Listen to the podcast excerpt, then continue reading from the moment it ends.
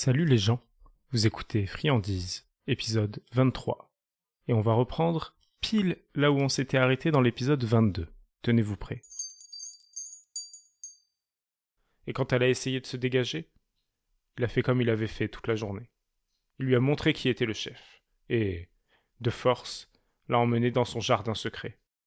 Celui que tout le monde imaginait rempli d'orchidées, de roses ou de tulipes, mais qui était en fait sinistre, un labyrinthe de ronces, de chardons, sur un tapis de chrysanthèmes séchés.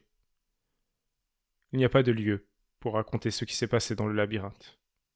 Mais en sortant, Eden avait perdu une partie d'elle-même. Le prince, lui, était satisfait.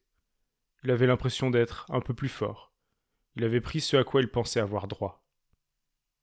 Ça durait comme ça des jours, des semaines et des mois. Eden n'osait que rarement sortir de chez elle, de peur que quelqu'un devine ce qui s'y passait. Elle rasait les murs, et ses seules sorties étaient réservées à sa meilleure amie.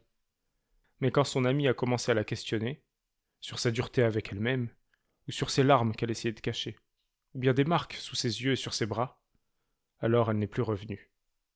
Et quand la princesse a annoncé qu'elle allait être mère, personne n'a su quoi faire. Eden restait maintenant chez elle, coincée, la porte fermée. Mais heureusement, rien ne dure toujours. Et un beau jour, les oiseaux ont chanté juste un peu plus fort. Le soleil l'a réchauffé à peine plus. Et c'est ce à peine plus qui lui a donné la force d'ouvrir sa porte. C'est une reine qui a ouvert.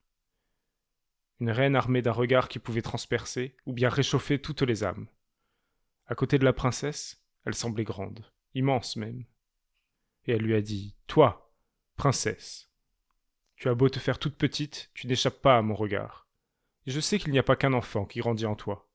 Bien d'autres choses sommeillent, et ne demandent qu'à être réveillées. Si tu me crois, alors viens me voir, dehors, dans le parc de ta tour. Nous parlerons. Eden la croyait. Alors elle est venue.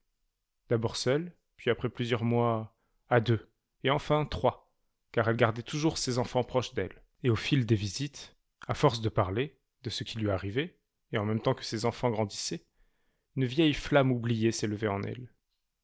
Une flamme qui brûlait de courage, de liberté, de confiance et de générosité.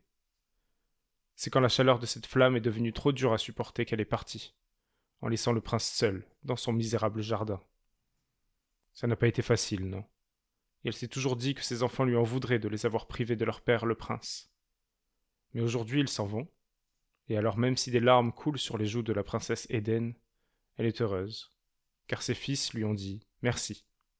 Merci de nous avoir élevés comme des princes et fait de nous des rois. Pas des rois d'histoire, pas de ceux qui portent des couronnes et des sceptres, non. Des rois qui savent qu'on a le droit d'avoir des bras de fourmi, de se sentir mal, qui savent se regarder en face et qui savent, surtout, que rien ne dure toujours, heureusement.